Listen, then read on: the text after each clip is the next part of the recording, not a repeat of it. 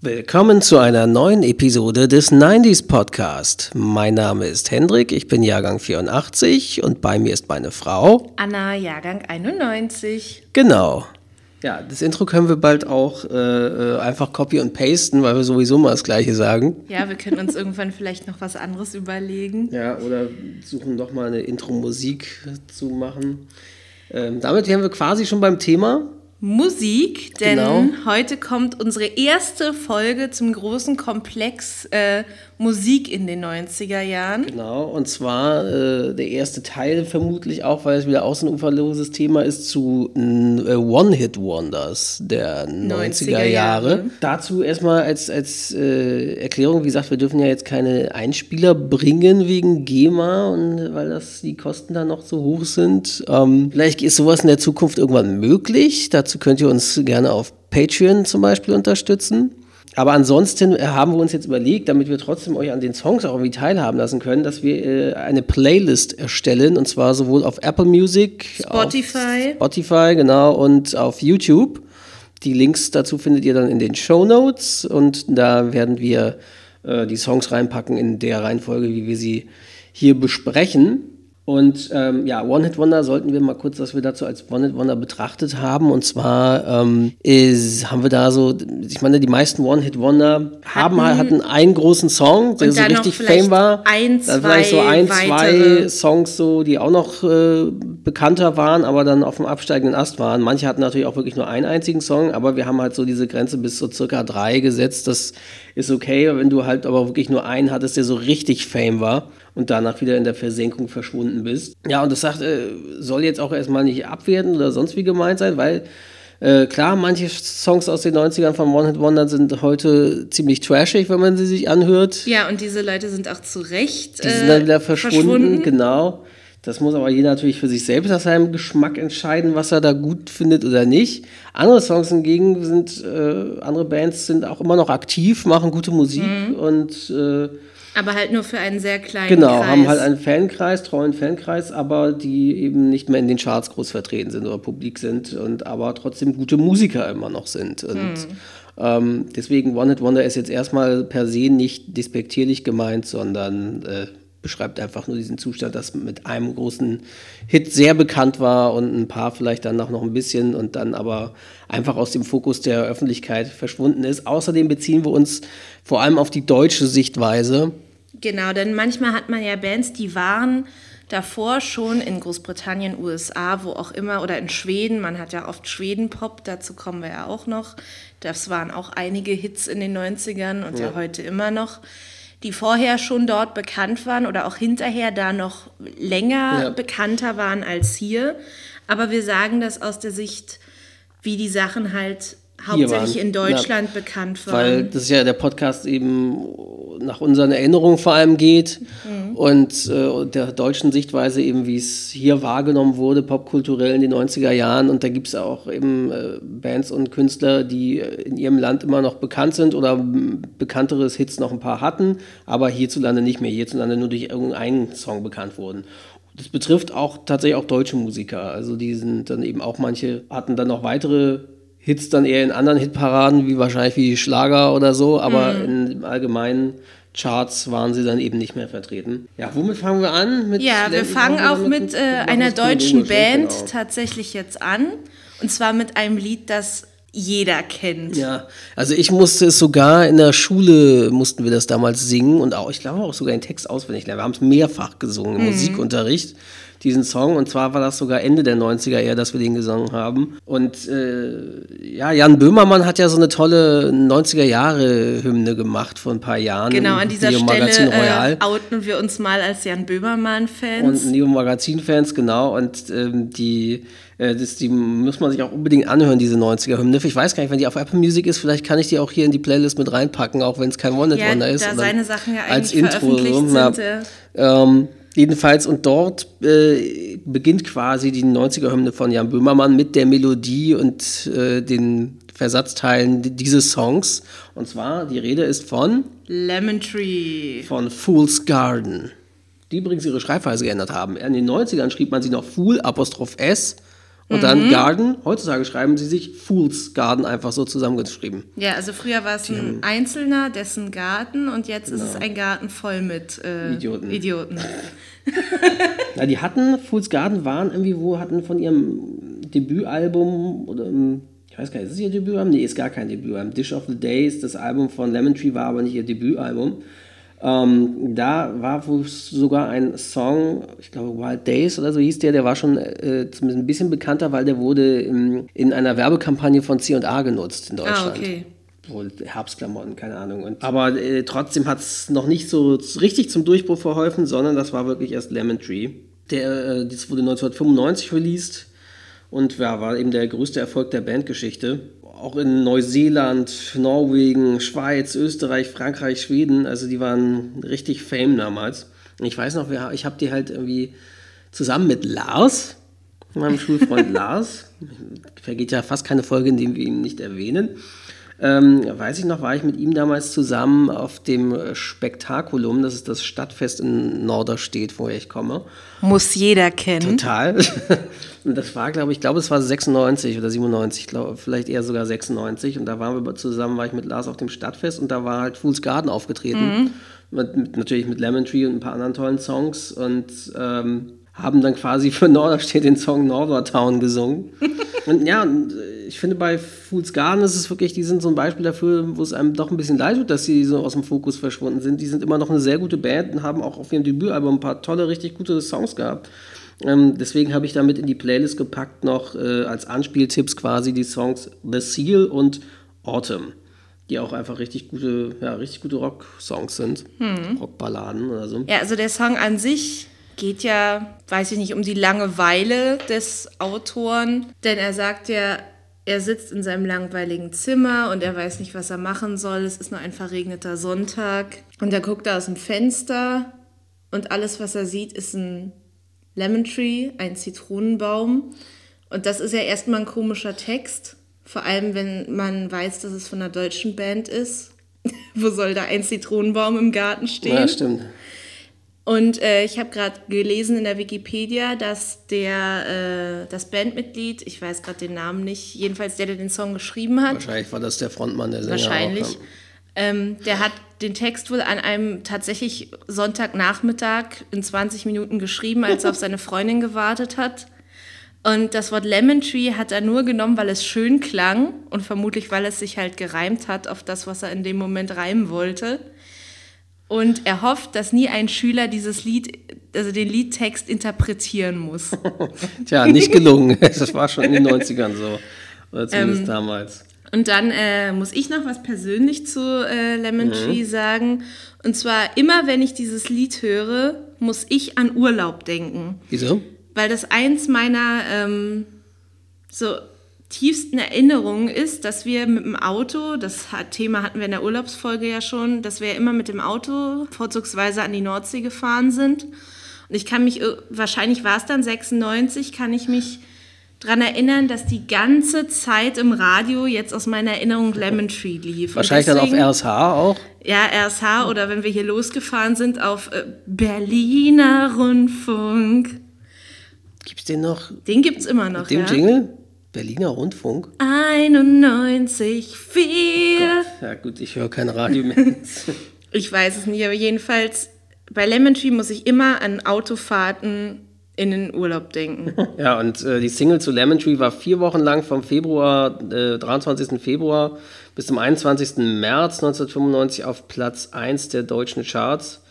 Und das Album Dish of the Day in der Woche vom 8. bis 14. März. Ja, und 1996 wurde Fool's Garden als erfolgreichste Nachwuchsband mit dem Bambi, dem Goldenen Europa, der Goldenen Stimmgabel und dem Echo ausgezeichnet. Und die war, ich würde mal sagen, stilistisch ist das so ein bisschen äh, Rock mit Britpop, so ein bisschen.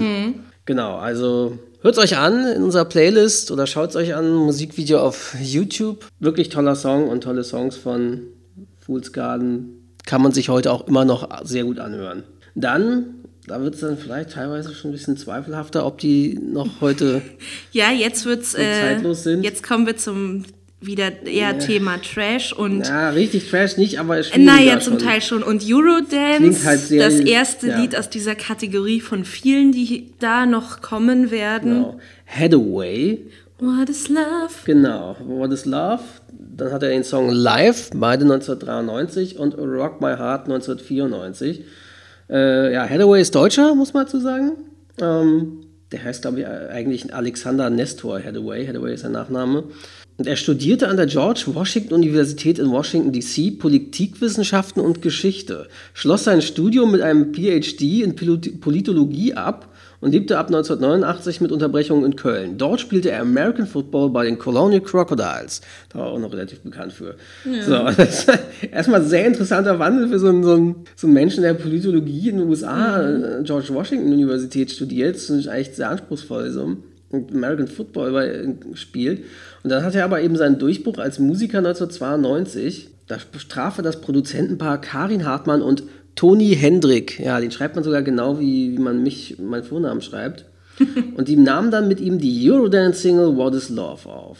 Grandios. Ja, und die reichte sowohl 1993 in der, mit etwas Verzögerung Großbritannien in den Charts Platz 2 und Österreich sogar in den Singlecharts Platz 1 und ja, auch in den US-amerikanischen Billboard-Charts stieg er mit der Single bis auf Platz 11. Und in den USA wurde der Song als Gimmick in einer Vielzahl von Sketchen der NBC-Sendung Saturday Night Live benutzt, zu der die Protagonisten eine sich ständig wiederholende markante Kopfbewegung machten. Dieser Gag ist ein Dauerbrenner in den USA und wird in einer amerikanischen Werbekampagne von Pepsi, der der Song als Werbeträger dient, verballhornt. Ja, Tja. mit seiner Nachfolgesingle Live wiederholte er ein halbes Jahr später zumindest in Europa annähernd diesen Erfolg. Dass Hathaway dann auf dem abstiegenden Ast war, sieht man daran, dass Anfang der 2000er nahm er 2004 an der Pro7-Show Comeback, die große Chance, teil mit einigen anderen Leuten, die wir heute auch noch erwähnen werden, zusammen. Ähm, Und die erste Ausscheidungsshow gewann er und war dann Gast bei Stefan Raabs TV Total. Danach überwarf er sich aber mit dem Produzenten der Show und schied kurz danach aus. Ähm, ja, st- äh, 2010 veröffentlichte der amerikanische Rapper Eminem auf seinem Album Recovery den Song No Love, dessen Hookline und Refrain ein Sample von Hathaways What is Love zugrunde liegt. Eigentlich auch interessant. Ja. Äh, willst du dazu was zu den Lyrics sagen irgendwie oder kurz auszitieren mal? Ja, also wenn man sich die Lyrics ansieht, sieht man, dass die Zeilen alle sehr kurz sind. Ja. Das äh, deutet schon darauf hin, dass der Text hier, ich sag mal, nicht so wichtig ist, genau. Man sieht auch, äh, Eigentlich ist es What is Love, Baby, don't hurt me. ja, an sich no besteht so, ne? dieses Lied fast nur aus dem Chorus. Textzeilen gibt es kaum. Und es geht halt wirklich um, ja, ich bin so ein Armer, sie liebt mich nicht, bla bla bla. I don't know why you're not there, I gave you my love, but you don't care, so what is right, what is wrong, bla bla bla. Eigentlich recht, ja. Ich glaube wahrscheinlich, da waren, ich meine, da sind, die, Lyrics, glaube ich, bei Hathaway waren gar nicht so. Ich glaube, die, da waren die Beats zum Tanzen in der Disco einfach äh, relevanter in den Clubs, Mhm, glaube ich. Ich glaube nicht, dass, dass Hathaway jetzt wegen seiner tollen, ausgefeilten Lyrics bekannt geworden ist und diese, diese Hits hatte. Ich persönlich finde ja den Song live viel besser. Den fand ich das Musikvideo damals auch ziemlich cool. Das äh, werde ich ja auch in die Playlist in YouTube packen. Ähm, das ist so ein bisschen. Äh, was ist denn das, ähm, wie heißt denn das, äh, Dr. Frankenstein-mäßig so. Da sieht man so einen Wissenschaftler, der mit irgendwelchen komischen 90s-Effekten äh, irgendein Monster äh, zum Leben erweckt, so eine Art Klon oder Doppelgänger von sich, der dann anfängt zu tanzen und nicht zum Leben erwacht, live. Und äh, der Song fand ich, den fand ich sogar noch besser. Ja, und Rock My Heart war eigentlich zwar auch recht eingängig, aber war dann schon eben einer der letzten, letzten Songs, die Hathaway hatte, die noch ein bisschen bekannter waren. Und dann war er irgendwann eben weg. Ja, ja ähm, nächster Song, also wirklich richtig klassisches One-Hit-Wonder, äh, sind die Bands äh, die Crash Test Dummies. Und zwar hatten die Super Bandname. ja, fantastisch. Hatten die 1994 den Song, den man halt auch so schreibt. Und ich weiß noch, das war circa Sommer 94. Da waren äh, mit meinem Freund Björn damals, mit dem ich zusammen Judo gemacht habe, der war mit uns zusammen im Amrum-Urlaub. Und als auch, weiß ich noch, auf der Fahrt nach Dagebüll hört, lief bei ASH rauf und runter in der Heavy Rotation mm, von den Crash Test Dummies.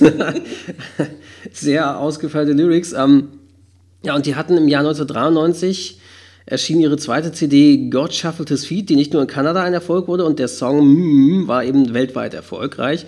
Und aufgrund dieses Hits gilt die Band tatsächlich als One-Hit-Wonder. In den Folgejahren wurden zwar noch sechs weitere CDs der Band veröffentlicht, äh, den Erfolg dieses zweiten Albums konnten sie doch nie wieder erreichen. Und Alben wie Puss in Boots von 2003 oder Songs of the Unforgiven von 2004 wurden kaum wahrgenommen. Ja. Also, willst du dazu noch was zu den übrigen Lyrics sagen, die außer dem Refrain. hm, Ja, weil hm, im Kopf hat wahrscheinlich fast jeder nur diesen sehr aussagekräftigen Refrain.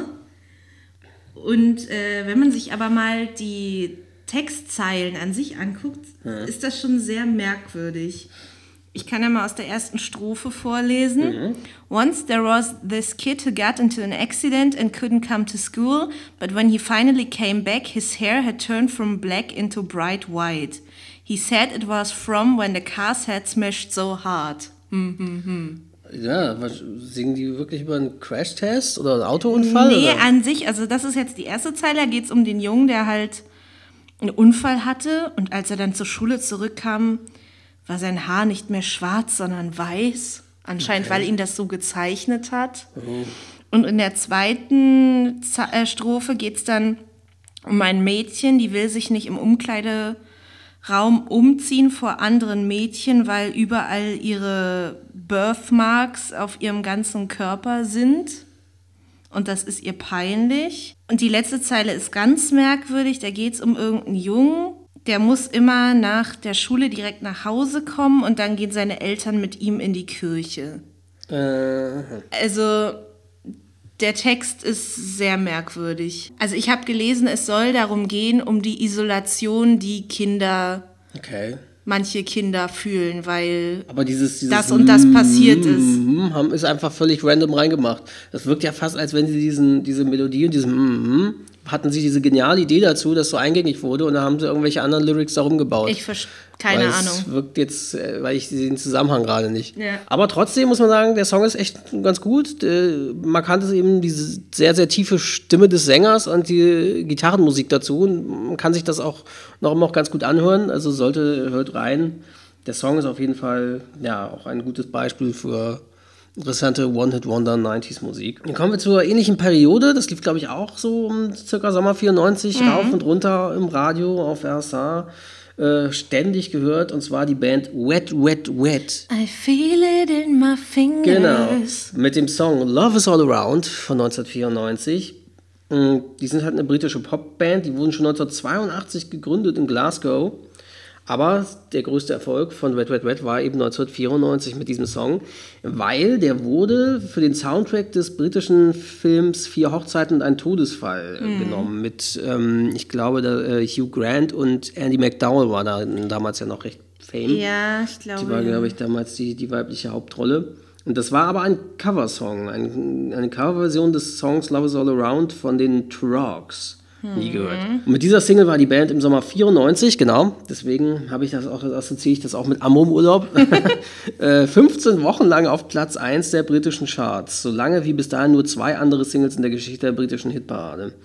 Also, Ja, also zu den Lyrics muss man jetzt nichts weiter sagen. Äh, Titel ist Programm. Love is all Liebe ist überall, me. überall. Ja, Ähm, kannst du einer der Lyrics erkennen? Ist er denn einer, der sagt, Liebe ist überall um ihn rum und er ist auch von Liebe betroffen oder ist er quasi neidisch und wäre auch gerne verliebt und sieht nur, dass alle anderen Pärchen verliebt sind um ihn rum? nee, nee, er ist verliebt Okay. und er verspricht ihr, dass er sie immer lieben wird. You know, I love you, I always will, bla bla bla. There's no beginning, there'll be no end, cause on my love you can depend. Okay. Ebenfalls 1994 kam raus von Yusun Dur, afrikanischer Sänger, und Nene Cherry, der Song Seven Seconds. Yusun Dur ist ein senegalischer Sänger und Komponist sowie interessanterweise Minister für Kultur und Tourismus im Senegal. Okay. Toller Typ.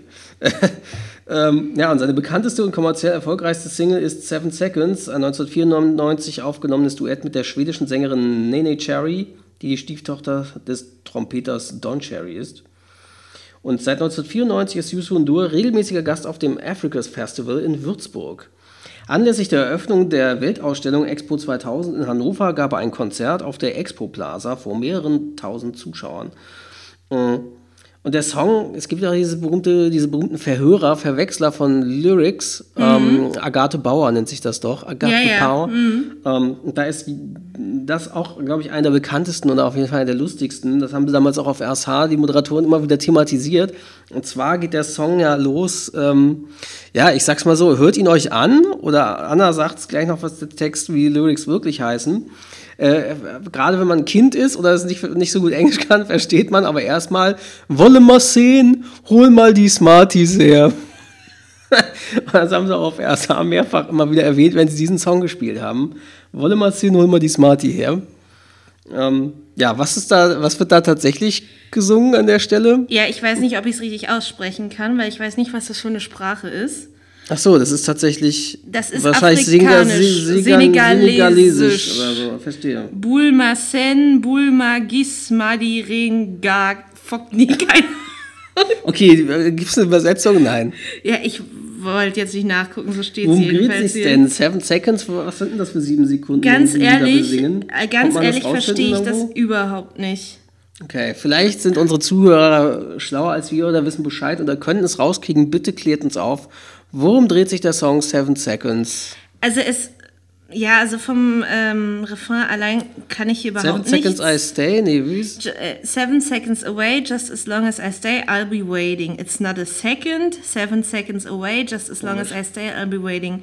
Also ein bisschen ist es in den späteren, hinteren Textzeilen, es ist irgendwie auch ein bisschen kritisch mit den Zeilen And when a child is born into his, this world, it has no concept of the tone the skin is living in. Okay, also auch Rassismus. Ich glaube, Nene Cherry war auch afrikanischstämmig, sodass sie.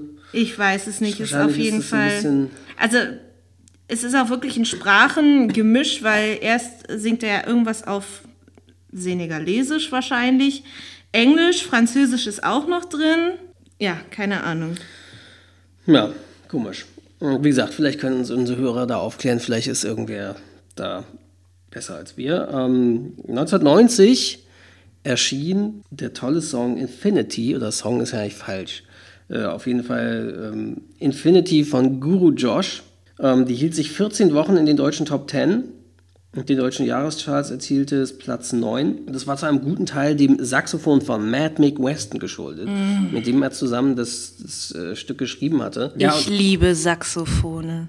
Der Song ist, äh, ja, wie gesagt, man hört nur, also es gab mehrere Cover in den letzten Jahren, dort gab es viel mehr Lyrics und die sieht man dann auch, wenn du auf Apple Music zu diesem Song das ankippst, aber der Song selber, der das Original, hatte eigentlich gar keine Lyrics. Da ja, sagt er nur, ja nur, da sagt er nur sowas, eigentlich. ja, der sagt nur manchmal im Hintergrund 90s, Time for Josh oder Time for Guru mhm. oder keine Ahnung. Und da hat sie eben diese berühmte Saxophon-Melodie, die dann so ein Hit war. Und äh, es folgte, folgte eine weitere Hitsingle, Who's Law oder Who's Law. Und danach verloren Musikpresse und Publikum schnell das Interesse an seiner Musik. Das gleichnamige Album Infinity erhielt auch durchgehend negative Kritiken, welche insbesondere die lustlosen Coverversionen von Popcorn und Louis Louis betrafen. Als Walden dann in einem, also so hieß der Guru Josh wirklich, Walden, ähm, als dann in einem Interview auch noch die Politik der damals in Großbritannien regierenden konservativen Partei unterstützte, verlor die Unterstützung der Raver-Szene. Ja, okay. Guru Josh lebte bis zu seinem Tod auf Ibiza. Der schwer drogenabhängige Musiker beging nach Angaben der britischen Boulevardzeitung The Sun am 28. Dezember 2015 Suizid. Mhm. Ja. Ja, also das, äh, das ist Lied. auch so ein krasses Negativbeispiel von One It Wonder, also der damit wahrscheinlich eine Menge Geld gemacht mhm. hat und ein nettes, vielleicht ein nettes Häuschen auf Ibiza dann hatte, aber anscheinend dann Drogen und so, ja, und ansonsten nichts mehr eben gerissen hat. Wahrscheinlich vielleicht auch Drogenkonsum, weil er keinen Erfolg mehr hatte. Ja, genau, und äh, Thema äh, Cover. Das berühmteste Cover, wodurch wahrscheinlich auch viele dieses Lied wieder kennen oder noch kennen, ist mhm. von 2008 von dem Guru Josh Project. Ah ja, stimmt. Und die haben das mit, äh, ja, halt diese typische Melodie mit dem Saxophon gecovert und dann halt Text drüber gesprochen. Das ja. war dann wieder sozusagen als Dance-Nummer ja. für heutigere Zeiten gedacht. Dann kommen wir zu, ja, doch einem weiteren One Wonder, Joshua Caddison. Ah ja. Mit dem, äh, der hatte 1993 vor allen Dingen Hit Jesse. Ähm, Jesse Paint the Pictures, also ich fand das, das die Lyrics finde ich auch sehr interessant, die erzählen so eine Geschichte mhm. dass er irgendwie, ja, das, die Jessie, mit der er sich anscheinend mal zusammen war, irgendwie getrennt hat und die ihn anruft und sagt, ja, lass uns irgendwie einen, einen Trailer am, am Strand oder so, einen Wohnwagen am Strand haben oder mit Blick aufs Meer. Mhm. Und vielleicht bleiben wir diesmal zusammen oder so und lass es uns diesmal schaffen. Und eigentlich dreht sich die ganze Zeit darum, um diese Jessie. Ähm, ja, Joshua Caddison, äh, 1978, als Caddison 15 Jahre alt war, starb seine Mutter 45-jährig an Krebs. Er zog anschließend durch Amerika und lebte unter anderem bei einer Indianerin. Das ist sehr spannend, ja. 2005 trennte er sich von seiner langjährigen Freundin und machte später seine Bisexualität publik. 1993 landete Caddis mit Jessie aus seinem ersten Album Painted Desert Serenade einen Hit. Gerüchte, er habe Jessie, der Schauspielerin Jessie, Sarah Jessica Parker, gewidmet, besser bekannt aus Sex in the City. Genau. Äh, und sei damals mit ihr liiert gewesen, hat er aber dementiert.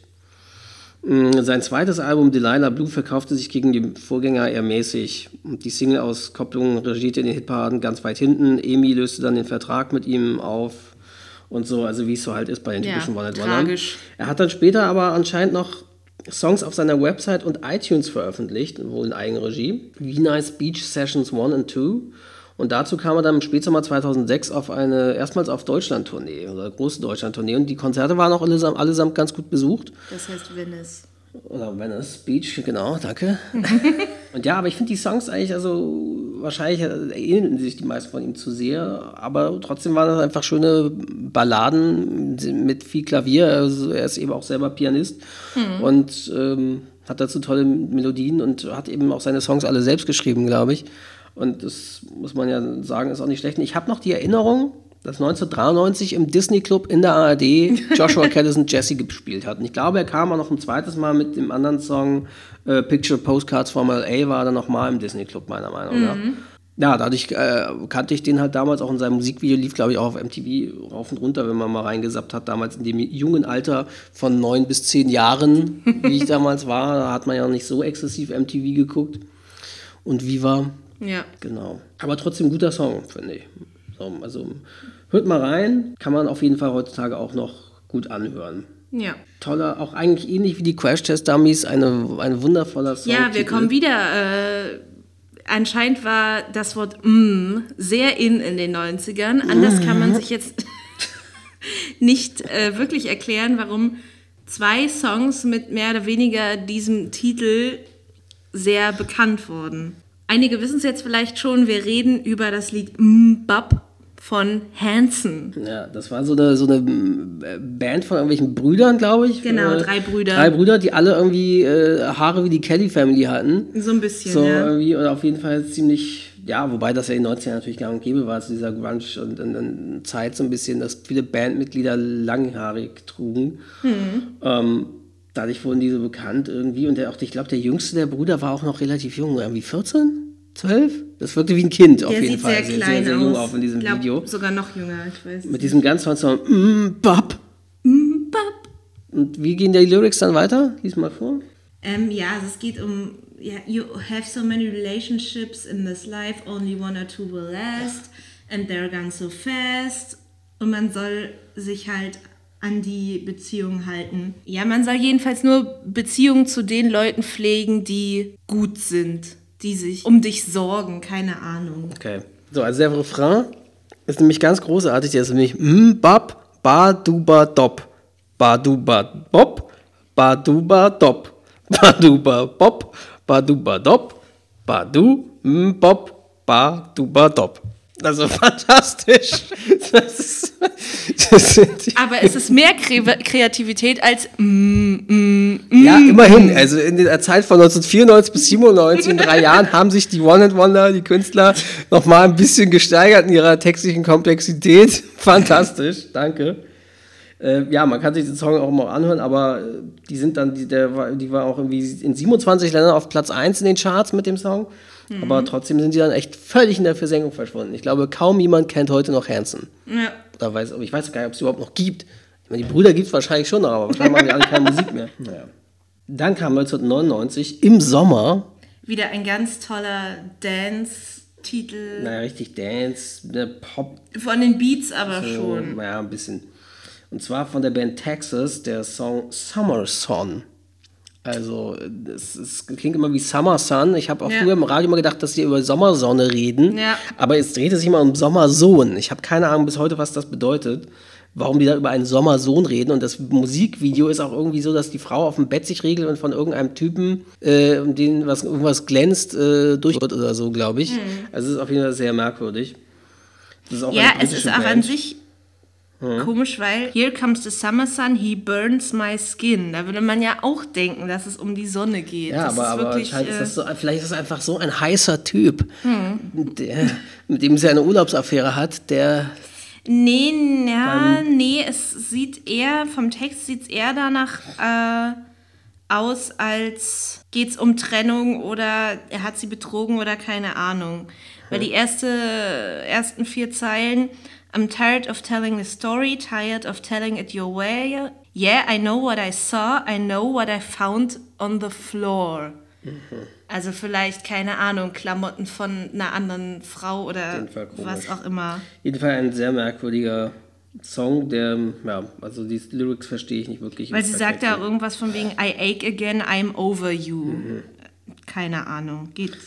Interessanterweise wurde übrigens der Name der Band von dem Wim Wenders Film Paris, Texas übernommen. Und man muss dazu sagen, äh, dass die Band war 1989 die meistgespielte Band im britischen Radio. Also da waren sie schon noch deutlich bekannter, aber hier in Deutschland hatten sie einfach wirklich nur diesen Summer Song als Hit. 99 und das war's.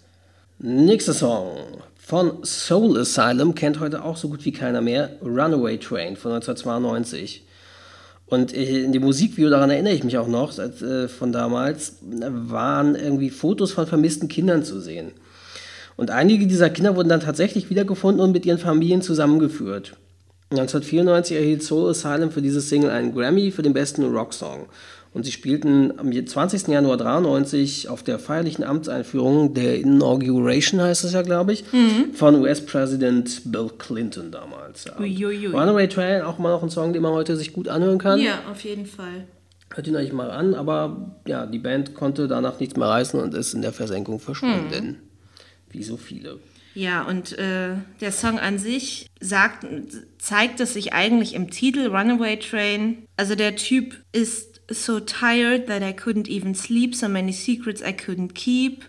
Bla bla bla, it seems no one can help me now. Und deswegen catcht er dann die Runaway Train und will Weglaufen, verschwinden. verschwinden. Und wahrscheinlich haben sie deswegen im Musikvideo irgendwie den Song zu Kids und Jugendlichen gemacht, die weggelaufen sind Mhm. oder entführt wurden oder vermisst wurden, keine Ahnung. Sonst ist da der Zusammenhang ja eher vage. Ja, die wurden eben wiedergefunden, aber die Frage ist, ich frage mich auch, was da der Hintergrund war. Sind die Mhm. einfach weggelaufen und, und wo waren die dann? Oder äh, waren die einfach ausgebüxt quasi jugendlich? Oder sind das welche, Vielleicht die waren es teilweise auch entführt wurden? Kinder. Und dann bei irgendwelchen, weil irgendwelche, die keine eigenen Kinder bekommen Mhm. konnten, Kinder entführt haben und die dann erst wieder gefunden wurden. Das hat man ja in Amerika auch, äh, kleines Trivia. Milchpackung. Genau, Face on a Milk Cartoon ist übrigens ein ganz furchtbares Buch, das ich in der Schule lesen Sagt musste. Lest nichts. es nicht, das haben wir im Englisch-Profilkurs nichts. gelesen.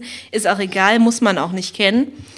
Und da geht es auch um diese Sache halt. Ich glaube, da wurde auch ein Mädchen von ihren äh, Eltern weggenommen, von irgendwelchen anderen entführt. Und in Amerika ist es halt so, dass äh, die Bilder der vermissten Kinder auch auf Milchpackungen gedruckt werden, Genau. weil man sich denkt, ja, Milch trinkt ja fast jeder, deswegen sehen halt viele Leute dann dieses Gesicht und das führt eventuell dazu, dass Kinder wiedergefunden werden. Komisch, dass das in anderen Ländern oder zumindest in Deutschland überhaupt keine bekannte Methode ist, sowas. Aber vielleicht äh, hilft es ja auch nicht wirklich viel. Deswegen wird es nicht übernommen. Dann eigentlich auch sehr ähnlich wie Soul Asylum und Runaway Train. Und zwar ein Rocksong von der Band Deep Blue Something. Kennt heute auch kein Schwein mehr. Mit dem Song Breakfast at Tiffany's, benannt nach dem Film. Und Ja. zwar, ähm, die hatten mit ihrem zweiten Album Home, kam der große Durchbruch und der Single Breakfast at Tiffany's von 1996 und das wurde zu einem Welthit wirklich. Und der Song ist auch echt gut gemacht und der handelt von einer Beziehung zwischen zwei Menschen, die sich nach Meinung der Frau, von wem sonst, auseinandergelebt haben. Aua! Ich wurde jetzt gerade geschlagen und habe jetzt häusliche Gewalt erfahren. Ruft die Polizei. Das Einzige, was die Frau zugibt, äh, mit ihrem Partner gemeinsam zu haben, ist, dass sie beide den Film Frühstück bei Tiffany, Breakfast at Tiffany's, mögen würden. We both kinda liked it, ja. Und das ist es auch. Und dann Ja, also mehr ist über die Lyrics auch nicht zu sagen. Genau, das ist es. Äh, er singt, and I said, what about breakfast at Tiffany's? She said, I think I remember the film, and as I recall, I think we both kind of liked it. And I said, well, that's the one thing we've got. Ja. ja. Traurig. ähm, ja. Aber wie gesagt, die Band auch völlig verschwunden im Nirvana der Musikgeschichte. Ja. Ähm, ähnlich wie die nächste Band, das kannst du jetzt mal erwähnen, wegen deiner Affinität. Genau. Okay, äh, ich lese jetzt mal was aus den Lyrics vor und dann werden wahrscheinlich viele schon das Lied erkennen und es wird ihnen auch einfallen, woher sie es denn Ja. kennen. So no one told you life was gonna be this way. Your job's a joke, you're broke, your love life's DOA. It's like you're always stuck in second gear when it hasn't been your day, your week, your month, or even your year. But I'll be there for you when the rain starts to pour. I'll be there for you like I've been there before. I'll be there for you cause you're there for me too. genau. Und der So, ist der Song und I'll wer Be There hat For es You. erkannt? I'll Be There For You von den Rembrandts. Genau. Wer auch immer das ist, sagen viele wahrscheinlich jetzt auch. Hä, kenne ich nicht, wer ist das? Erschien 1994 und war, Das Titellied von Friends. genau, der wohl einer der erfolgreichsten Sitcoms der Welt der 90er Jahre. Ja, interessanterweise hatten die nicht nur diesen Song, sondern in, als ich jetzt recherchierte, in der Wikipedia stand da nämlich, ihr erster Erfolg war die Single Just the Way It Is, Baby von 1991 und immerhin ein Top 20 Hit in Deutschland, Österreich und den USA. Und als ich den angespielt habe, kam er mir dann auch bekannt vor, dass ich ihn definitiv im Radio, vor allem auf RSA, gehört habe. Deswegen haben wir den Song auch nochmal zusätzlich in die Playlist gepackt, weil schließlich war es einer ihrer ersten Hits. Und dann kam aber eben I'll Be There For You von 94, der sie dann richtig bekannt machte. Oder den Song eben sehr bekannt machte. Und äh, deswegen sind die beiden in der Playlist. Und der belegte Platz 3 1995 in den britischen Charts. Und in den USA war auch in den Top 20, aber die Band konnte es nicht nutzen, diesen Fame, den Ja. sie durch Friends hatten. Und auch wenn viele, viele Leute diesen Song kennen oder auch äh, assoziieren damit, hey, ist doch der Titelsong von Friends, wissen wahrscheinlich die wenigsten, dass die Band The Rembrandts heißt oder na, ähm, hat denen eben auch nichts gebracht. Die hatten keine weiteren Erfolge danach mehr, so richtig. Ähnliche Kategorie, das kannst du eigentlich auch erwähnen, ist nämlich auch wieder ein Titelsong, Diesmal von, Von einer einer, weiblichen äh. Frau gesungen. Genau, Paula Da- Cole. da muss ich nur Sagt den meisten wahrscheinlich auch nichts. Die ist so in den USA so eine Pop-Country-Sängerin. Mhm. Da vermutlich USA, Kanada bekannter noch. Ja, aber aber hierzulande und international hatte sie eigentlich nur wirklich einen richtig großen Hit. Beziehungsweise sie hatte, nee, ich sehe gerade, sie hatte noch einen weiteren Hit und zwar Where Have All the Cowboys Gone? Sagten vielleicht dunkel was, aber der richtig große Hit war I don't wanna wait. von 1997 und das war der Titelsong zu einer auch beliebten Jugendserie. Äh, ich weiß nicht, willst du jetzt erst die Lyrics vielleicht an? Ja, ich kann ja kurz Vielleicht erkennen dann einige auch, welche Jugendserie es ist. So open up your morning light and say a little prayer for I. You know what, if we are to stay alive and see the peace in every eye. Äh, grandiose Grammatik, muss ich dazu sagen, ist mir vorhin aufgefallen. Ich hatte diese zweite Zeile nie wirklich verstanden. And say a little prayer for I. Gran grandios. Ja, reim mich oder ich fress dich? Ja, oder? wahrscheinlich. Es ist ja bei Songs oft immer ein bisschen seltsamer Satzbau. Vor allem ist es auch tatsächlich wirklich reim dich oder ich fress nicht, weil zweite Zeile ist I, ich. Und dann vierte Zeile Ei, Auge aufeinander gereimt. Ein, ja, grandios. Ja, jedenfalls, äh, das ist der Titelsong zu Dawson's Creek. Genau, Dawson's Creek haben wir auch in einer der letzten Episoden über Serien der 90er Jahre besprochen. Einer der großen Teenager-Soaps der 90er Jahre oder Jugendserien, die eben sehr beliebt waren damals Mhm. und ja, damit einen tollen Titelsong auch hatten. Ja. Der auch gut die Stimmung, finde ich, widerspiegelte von der Serie und diesem Mhm. Ort, Cape Side und so, irgendwie so ein bisschen so, das passte auf jeden Fall gut. Ich bin mir nicht mehr ganz sicher. Ich glaube, es war so ein Skandal, dass in den, sowohl in der Syndication in den USA, also zweite Ausstrahlung, Wiederholung Mhm. auf Drittsendern, plus in den USA auf DVD-Release, der Titelsong nicht verwendet werden durfte, sondern gegen einen anderen Song ersetzt wurde. Da haben wir aber das Problem nicht. Hierzulande ist zum Glück der, auf DVD der Originalsong Genau, denn wir haben ja die Gesamtbox Genau. da und da ist der Originalsong ganz Genau. normal im Intro drauf. Ja, ist eine nette, nette Ballade. Mhm. Ja, aber haut einen jetzt auch nicht mega von den Socken. So, ist schon. Ist auch an sich von, äh, von den Lyrics auch ganz interessant, weil man hat ja nur diese ersten vier Zeilen im ähm, Vorspann und dann den Refrain. Aber hier ist zum Beispiel eine Textstelle, She had two babies. One was six months, one was three in a war of 44. Oh, when she thought it was God calling her, or would her son grow to know his father? Ja. Also da geht es um Zweiten Weltkrieg. Ganz ja. merkwürdig. Wie das dann zum Titelsong von Dawson's Creek wurde, fragt man sich auch wieder, was da Ja, deswegen wurde sowas ja dann rausgeschnitten. Nur das, was irgendwie relevant ist an Text, ja. äh, für die Serie benutzt. Kommen wir zu einer weiteren Interpretin, äh, die auch so einer der Inbegriffe ist für One-Hit-Wonder der 90er Jahre. Und zwar die Australierin Natalie Imbruglia oder Imbruglia? Ich glaube, man spricht sogar das.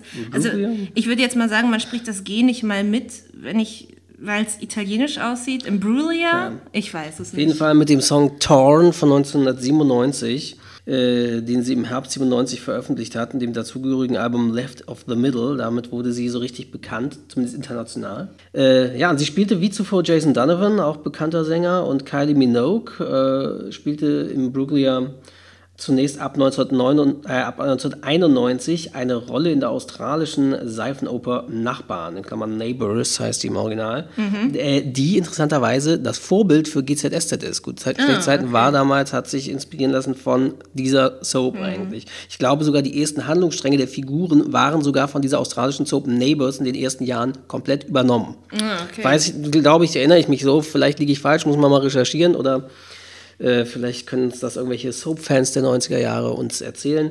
Äh, Philipp, du bist gemeint. Meld dich mal, wenn du das hier hören solltest. Äh, der ist nämlich äh, wirklicher Soap-Experte und hat darüber auch über Soaps und Telenovelas, glaube ich, seine, seine, seine Uni-Arbeit geschrieben und so. Ähm, ja, vielleicht kann er dazu was sagen, ob das tatsächlich so ist oder ob ich mir das gerade eingebildet habe und aus den Fingern gesaugt habe. Jedenfalls Beflügelt durch ihren Erfolg in der Serie, wie auch übrigens hierzulande einige Soap- und GZSZ-Sternchen, dazu kommen wir später noch, startete sie 1997 dann eine Karriere als Sängerin. Ihr erstes Single Torn ist eine Coverversion des Liedes Brent oder so spricht man es aus, der dänischen Sängerin Lisa Sorensen. Sorensen. Wo hast du das stehen? Und äh, sie erreichte im Brent, November ja, 97 Platz 2 der britischen Singlecharts. Und wir haben mal diesen Coversong von Lisa, nee, nicht gar nicht Lisa. Nee, das Original. Äh, genau, den, den, nicht den Original, Coversong. genau, genau, genau.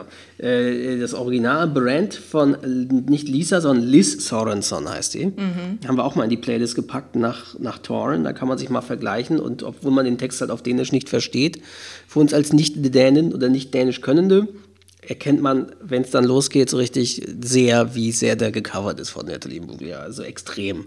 Ja, und das war eigentlich so ihr einziger richtig bekannter Hit. Und interessanterweise hatte sie dann Ende der 90er, 99, da Tom Jones, ja, also der ja nun kein One-Hit-Wonder ist. Tom Jones ist ja nun wahrlich entfernt davon, One-Hit-Wonder zu sein. Er hat ja seit den 60er Jahren eine riesige Karriere als äh, Musiker und Sänger hingelegt mhm. mit äh, vielen, vielen Hits wie Delilah und so weiter und, und It's Not Unusual.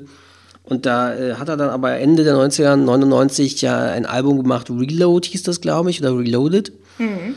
wo er mehrere Duette oder, oder Partnerschaften mit anderen Sängern und, und Produzenten eingegangen hat. Da entstand, das war halt diese Welle, da entstand dann auch Sex Bomb und Burning Down the House, mit denen er dann ja nochmal mhm. richtig bekannt wurde.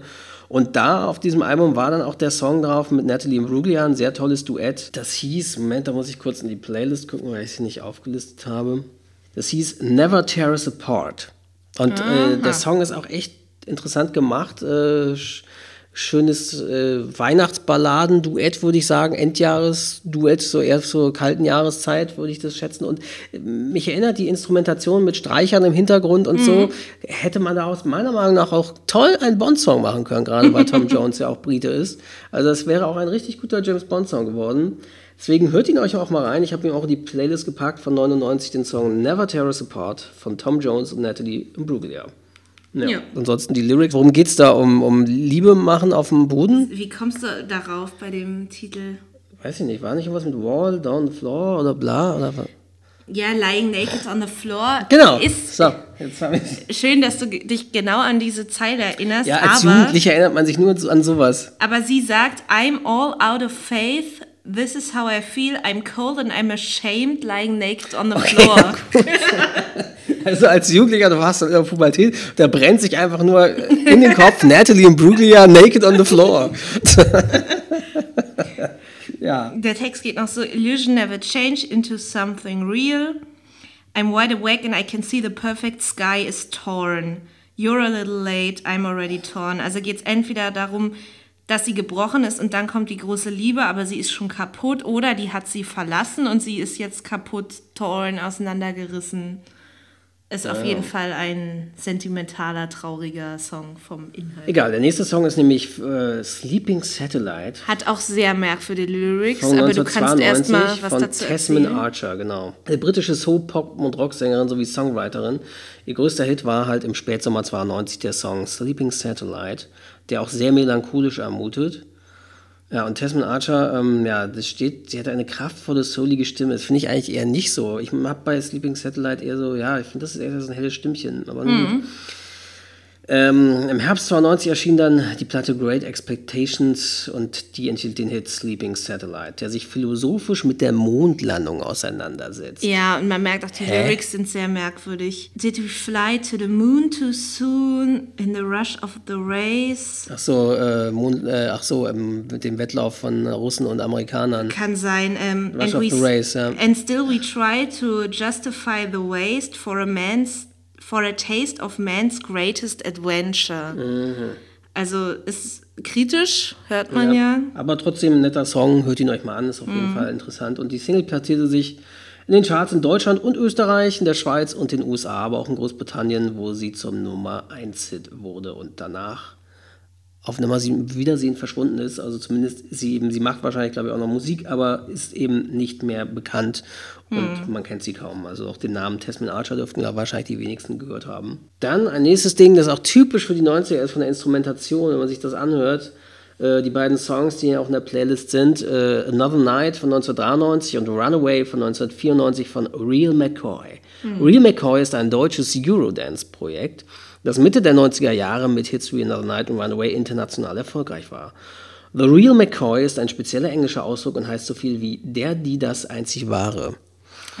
Und ja, das ist eine typische Instrumentation von den Eurodance-Songs. Ja. ähm, Da werde ich jetzt zum Text auch nicht viel auch sagen, nicht- weil es nicht ist gehaltvoll. äh, nichtssagend. ist ähnlich gehaltvoll, glaube ich, der Text wie. Äh, What is auch, Love? Nee, aber auch ähnlich wie das, was als nächstes kommt. 1994 von Real to Real. I like to move it. I like to move it. Move, it. Ja, move it. So hieß übrigens auch das Album, hieß Move It. Der Song hieß aber I like to move it. Ja. Und das war ein US-amerikanisches Duo, bestehend aus dem DJ Eric Murillo und dem Rapper Mark Quashy, genannt The Mad Stuntman. Ja, und berühmt wurde dieses Lied zum einen in den 90ern. Da war es sehr erfolgreich. Ich weiß noch, wie der, das Musikvideo, ich habe das vor mir vor Augen, wie ich das auf MTV sah, 1994. Und der da auf irgendwelchen Hochhäusern, ich weiß nicht, ob in New York oder wo auch immer, mit, mit ganz so kalter äh, ja, Struktur, Hochhausstruktur, Metall und, und, und Architektur äh, rumtont und auf irgendwelchen Plätzen da sitzt und mit seinem Stock, glaube ich, steht und halt I Like to Move It singt. Und äh, das fand ich architektonisch sehr interessant, dass ich daraufhin in die Bücherei gegangen bin in Norderstedt, in Garstedt, die ja sehr, sehr gut war, und mir ein Buch oder mehrere Bildbände über Architektur in New York ausgeliehen habe. Uiuiui. Das hat dieser Song bei mir ausgelöst. Äh, und es war auch eine der ersten Maxi-CDs, die ich so hatte. Also an sich finde ich den äh, Song ganz Aber scheußlich. ansonsten ist er ja als Song selber Und ziemlich ähm, dumm. gerade durch, wodurch ihn viele wohl auch kennen werden, den Film Madagaskar, war er der ja überall und lief auch nochmal im Radio und so. Und ich finde dieses Lied wirklich so anstrengend und ich finde auch Madagaskar dämlich. Du hast den nie gesehen Ich glaube wahrscheinlich. nicht. Nein, nein, ich Und an sich äh, von den Lyrics ist auch echt nur der ähm, Refrain irgendwie aussagend, weil in den Strophen geht es um so einen Quatsch wie Women, you're cute and you don't need no makeup. Naja. Women, physically fit, physically fit, physically, physically fit. Women, you're nice, sweet, fantastic. Ah ja, Äh, also, das ja. Sehr tiefgründig. ähm, dann gab es die Band East 17, die kennt vielleicht noch ein paar mehr. Äh, und die hatte diesen tollen Song It's Alright von 1993, den haben wir auch in der Playlist drin. Die waren eine britische Boygroup und die wurden, waren als eine Art proletarischer Gegenentwurf zu Take That geplant.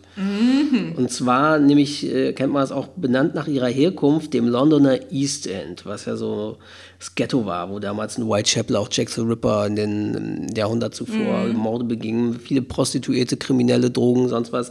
Das ist ja so das East End und daher kamen die, und zwar eine Mischung aus diesem, dieser Herkunft und der Postleitzahl ist das wohl entstanden, der Name East 17. Und die hatten in Großbritannien und Deutschland dann eine Reihe von Hits, darunter House of Love von 1992, It's Alright, Oh Yeah, Alright von 93 und Stay Another Day von 94. Dann, nach einem Skandal über Drogenmissbrauch des Sängers Brian Harvey, war die Karriere der Gruppe abrupt beendet.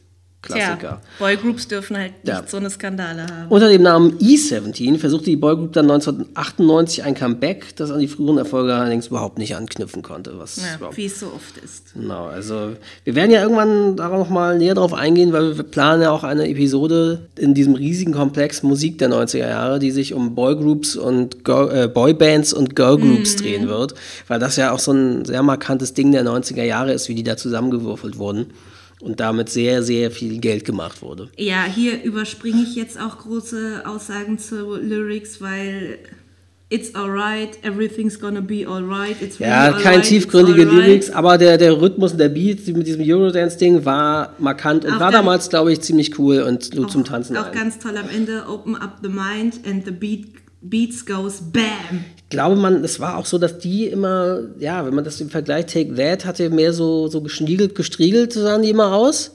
Mhm. Äh, und, und East 17 hatte auch so, so, so Ghetto-Mützen und Hip-Hop-Ghetto-Zeugs an. So. Also das haben die wirklich versucht durchzuziehen, dieses mhm. proletarischer Gegenentwurf. Kommen wir zu dem Song. Willst du dazu was zu sagen? Und Jennifer Page. Kennt die noch jemand? Wer ist Jennifer Page? Ja, vor allem ist das auch so 0815 Name. Ja. Wobei Page aber AI geschrieben ist. Ja. Ähm, ja, und äh, diese veröffentlichte im Jahr 1998 das Lied Crush. It's just a little crush. Genau. Ja, also ich ihre, fand ihre Stimme immer anstrengend, ist das Erste, was mir jetzt dazu ja. einfällt und den Song jetzt auch nicht so wahnsinnig.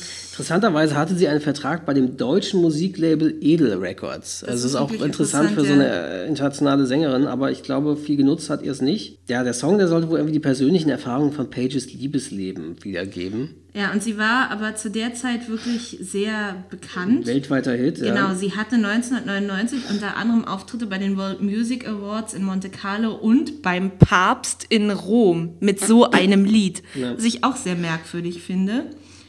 Ähm, das ist sowieso komisch. Ja. Das ist wirklich komisch, weil wir können uns ja gleich nochmal kurz die Lyrics angucken. Und auch interessant, am 24. Dezember 2015 wurde über äh, Crowdfunding auf der Plattform Kickstarter ihr viertes Album Daydreamer finanziert. Was zeigt, wie sehr sie abgestiegen ist, dass sie Und wirklich von ihrer Kohle Fanbase keinen Plattenvertrag anscheinend mehr hat ja. oder so, weil das, das, das Album finanziert werden muss durch Crowdfunding, durch ihre mhm. Fanbase irgendwie. Also anscheinend sind die ja auch dann loyal, wenn sowas klappt. Aber äh, ja, es zeigt eben doch, wie sehr ja, sie doch eigentlich Wanted Wonder war. Mhm. Ja, und das mit dem Papst ist wirklich merkwürdig, weil eigentlich singt sie an dem Song, dass es nur eine kleine Liebelei ist und keine ernsthafte Beziehung und so. It's just a little crush. Das und dass sie damit beim Papst auftreten ist, darf, ist schon komisch. Das ist echt merkwürdig. Es sei denn, dieses, dieser Song hat einen viel tieferen Sinn, den wir jetzt nicht Religious, erkennen können. Sie in Jesus verknallt. Total, oder, ja. Oh mein Gott. Aber auch in den, mit dem müsste das sie eine ernsthafte Beziehung ja, eingehen. Auf jeden Fall. Das ist echt merkwürdig. Dann gab es, erinnere ich mich auch, Sommer 94 sehr One-Hit-Wonder-mäßig die Band Big Mountain. Das war eine amerikanische Reggae-Band aus San Diego und zwar hatten die den tollen Song Baby I Love Your Way. Oh, Baby, baby I, Love Your Way. Every Day. genau, und ähm, ja, das war 1994 wirklich ein internationaler Hit und es war wirklich ein Sommerhit, so klassischer, gechillter Sommersong. Mhm. War aber auch eine Coverversion. Ah, das Original war von Peter Frampton. Das heißt, es war jetzt nicht besonders kreativ, sie haben es nur ein bisschen gechillt. Ja, und äh, das Lied war auch auf dem Album Unity und äh, auch zu dem Soundtrack des, Film, des Films Reality Bites in den 90ern. Ja, aber die anderen Single-Auskopplungen konnten überhaupt nicht mehr an den kommerziellen Erfolg von Baby Love Your Way anknüpfen und erreichten bestenfalls untere Chartränge. So blieb dieser Titel Big Mountains einziger großer Hit und machte die Gruppe zum One-Hit-Wonder. Ja. Hört ihn euch an, ist ein netter 90er Sommerhit so, aber ja, ist heute nicht jetzt extrem viel im Gedächtnis geblieben. Hat jetzt auch nicht so tiefgehende Lyrics. Dann, 1993, 94 war die Hochzeit von Prince Idol Joe featuring Marky Mark. Auch heute bekannt als, als Mark, Mark Wahlberg, Oscar-nominierter Schauspieler. ja, und äh, damals aber Hip-Hop-Sänger und so. Und ja, der hat halt Prince Idol Joe 1993 mit Marky Mark äh, das von Alex Christensen produzierte Album Live in the Streets aufgenommen. Das enthielt so ein paar Hitsingles. Vor allem das den gleichnamigen Song. Genau, also äh, in, vor allem in Deutschland waren bekannt die Songs Happy People, United und Live in the Streets. Und äh, Happy People war 93 und Live in the Streets von 94 und United von 94, die Single-Auskopplung, waren eben die großen Charts, sowohl in den USA als auch in Deutschland. Ja, das hat, da hat interessanterweise vor kurzem auch Jan Böhmermann einen Coversong von gemacht von Live in the Streets. Und die hatten witzigerweise auch auf äh, äh, diesem Album einen Song, der hieß irgendwie was mit 90s. Ähm, ich habe den auch mal in die Playlist gepackt, einfach er war zwar dann keine Single-Auskopplung, nicht bekannt, aber genau, der hieß In the 90s. Ja. Einfach so. Und ich dachte mir, kann man mal, wenn schon eine Band in den 90ern so einen Songtitel macht, kann man den auch mal damit reinpacken in die Playlist. Ja, und in Live in the Streets, äh, in dem Song geht es natürlich einfach nur um äh, Ghetto. Ghetto hier, wie ist New das York, Leben Drogen. so? Äh, wir ja, bringen alle um Drogen. Bandenkrieg, solche ja, Sachen. dieses typische, genau. wovon heute auch alle Gangster-Rapper immer in ihren Songs ja. singen. Es ist kein anderes Thema. Genau, genau. Waren halt so ein bisschen eingängigere Melodien dabei. Also es war halt so gemischt ein bisschen Song mit einer Sängerin. Dann die Musik ja eigentlich schon fast eher dance-mäßig so ein bisschen. Mhm. Ähm, und dazu dann eben diese Hip-Hop- und Rap-Einlagen. Das war eine interessante Mischung, aber groß weiter gerissen haben die beiden nichts mehr, außer halt Mark Warburg dann eben als Schauspieler später. Aber in Sachen Musik waren das so das Einzige, was die da groß gemacht haben, so, glaube ich. Oder was jetzt groß bekannter war. Mhm. Dann kommen wir wieder, ähm, da kommen wir jetzt zu einem Künstler, der auch eigentlich einen anderen Hintergrund hat, sodass man nicht denken würde, dass er Songs released. Der war Zahnarzt, ne? Oder ja, so? genau. genau. Und deswegen nannte er sich auch Dr. Alban.